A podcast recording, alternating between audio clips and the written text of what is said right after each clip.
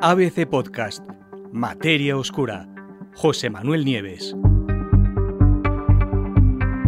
Nuestra especie estuvo a punto de no existir.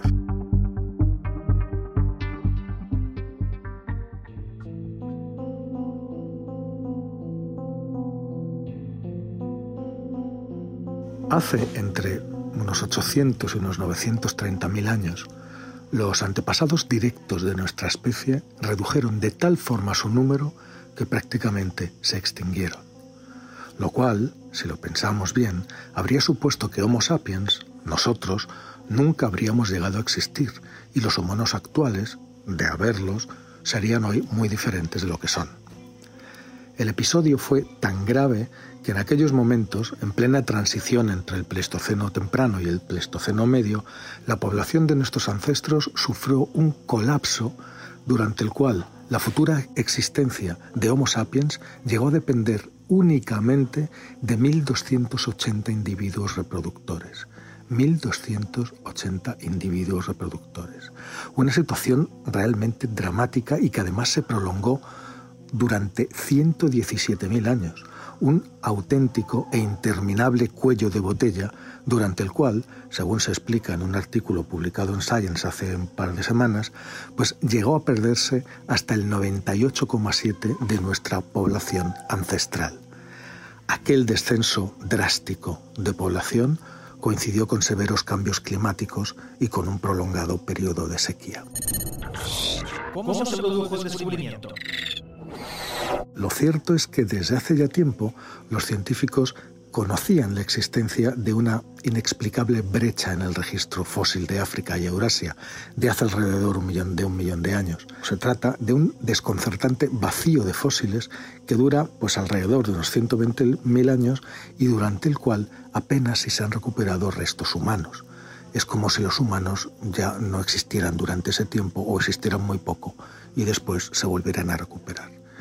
Pero este estudio, este estudio del que estamos hablando hoy, por fin ha conseguido explicar ese vacío. Para conseguirlo, los científicos utilizaron un novedoso método de análisis llamado FIT-COAL, proceso coalescente rápido de tiempo infinitesimal.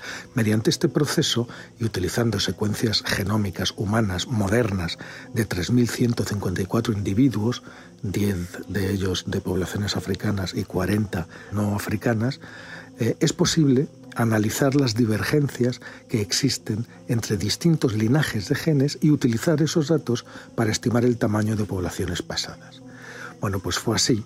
De este modo, los resultados eh, dejaron claro que en, ese periodo que estamos considerando, hace entre 813.000 y 930.000 años, los primeros ancestros humanos experimentaron una pérdida extrema de vidas, casi hasta el punto de la extinción, con la consecuente pérdida de diversidad genética, por supuesto.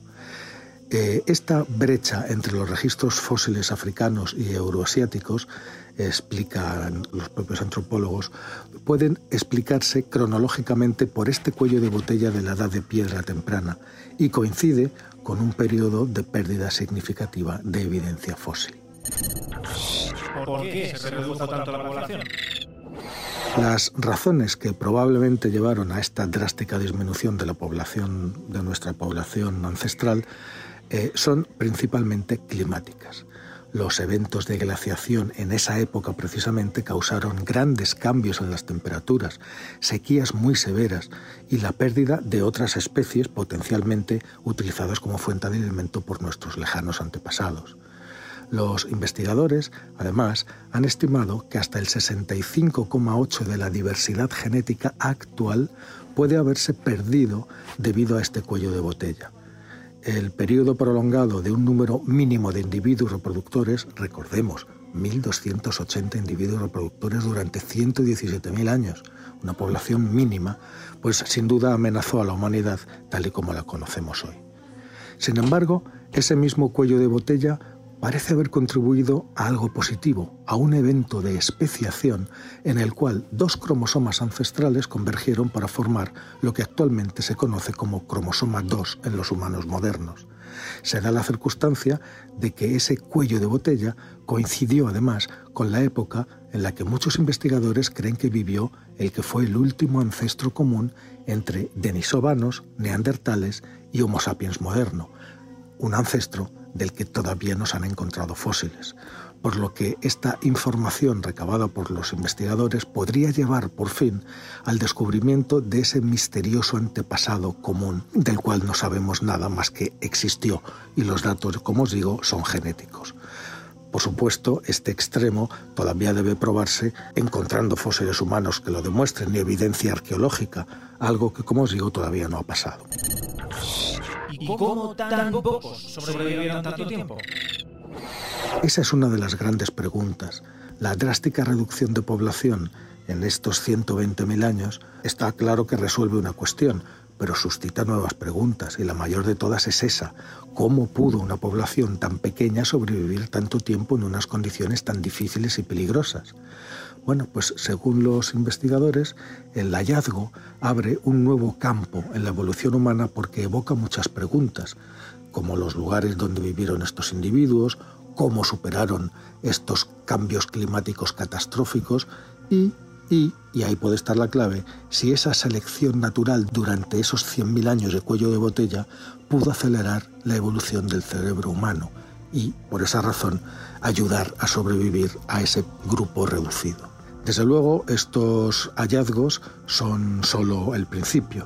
Gracias al conocimiento recabado de este hallazgo, pues los nuevos objetivos para el futuro apuntan a dibujar, a conseguir un cuadro más completo de la evolución humana durante este periodo de transición del Pleistoceno temprano al medio, que a la vez y a su vez continuará desentrañando el misterio de la ascendencia humana temprana y su evolución.